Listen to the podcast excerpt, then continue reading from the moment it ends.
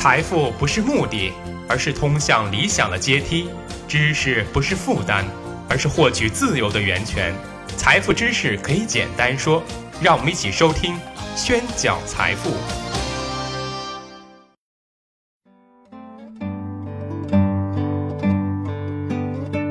大家好，欢迎大家收听宣讲财富，我是张宣成。最近关于加拿大的重要新闻啊，莫过于美国总统特朗普对加拿大的贸易政策开刀了，不但提出呢要重新制定两国的贸易关税，而且威胁要退出北美自由贸易协定。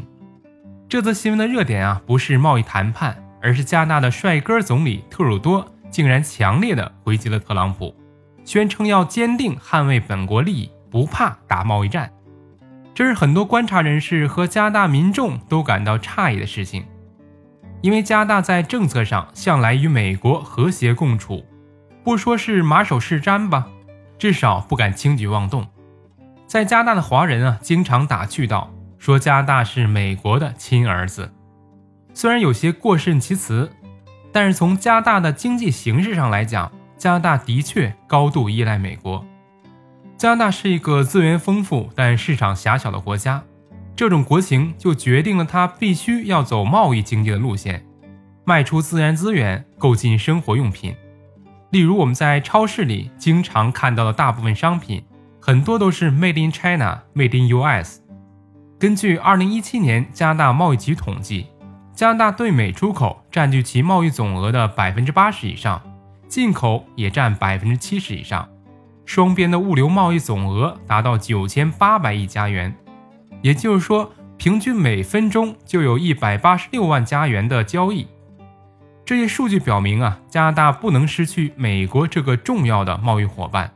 可能美国打个喷嚏，加拿大就要抖三抖。所以这次特鲁多的强硬，貌似是不明觉厉的。当然，从外交政策上，这也许是一种试探。如果真的闹出了矛盾，相信特鲁多也会主动示好的。那么从加拿大的经济结构上来说，特别是贸易上严重依赖美国的现象，在经济学上叫做经济结构失衡。好的时候呢没有问题，可是，一旦出现波动，问题就显现了。例如最近两年的能源价格出现暴跌，加上美国国内的石油需求减少的情况下，加拿大的经济呢就受到了很大程度的影响。那么，这种经济结构失衡的问题是有历史原因的。我们纵观历史，加拿大19世纪中期以前，它的贸易对象呢主要是西欧国家，例如比利时、法国、英国、荷兰这些国家，尤其是作为母国的大英帝国。但是，1846年，英国为推动本土的自由贸易，不再特殊的照顾殖民地的贸易了，加拿大没有办法，转而要自谋生路了。重点发展了与邻国美国的经济往来，双方曾经签订了一份长达十年的互惠条约，同步降低了彼此的关税。只是啊，当时双方旗鼓相当，互不相让，这种经济合作没有坚持下来。加拿大对外贸易仍然是兼顾西欧、美国两条路线。第一次世界大战结束后，加拿大的对外贸易格局发生了巨变。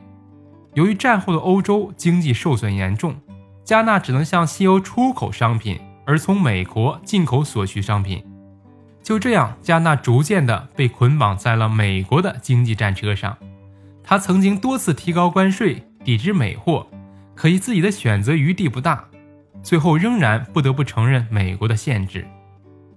一九三一年英联邦成立后，加拿大自治领可以自主决定对外政策。与美国的合作呢，就更加的密切了。从一九三九年到一九四八年，加拿大从美国进口的商贸总额由五亿美元增加到十九亿美元。进口的物品呢，主要是石油、钢铁、机械设备、纺织品、热带和亚热带食品等。与此同时，由于美国降低关税，加拿大对美国出口总额呢，也出现了迅速增长。自此以后，加美双边的贸易逐年增长了，加拿大也就逐渐的开始依赖美国了。可能有朋友会问了，既然是这么明显的经济失衡问题，加拿大政府也应该清楚啊，难道加拿大政府就真的情愿被美国牵着鼻子走吗？我们说加拿大当然不情愿了，谁愿意在别人的面前挺不起腰板呢？其实加拿大始终在努力的摆脱对美国的经济依赖，发展多元外交。例如昨天的新闻就刊登过一份四月份的加拿大的民情调查，民调显示，百分之六十二的人认为，由于美国和欧洲贸易保护主义不断增长。扩大与中国的贸易如今是重要的。百分之七十六的人相信，扩大同中国的经济合作可以为加拿大商界带来更多机会。百分之七十的人认为，加中自由贸易会给加拿大年轻人带来更多机会。百分之五十七的人认为，加中自由贸易会给加拿大带来更大的经济繁荣。由此可见啊，无论从加拿大的实际情况上，还是从民意上。加拿大的确受够了美国的依赖，父子反目呢，看来是迟早的事情。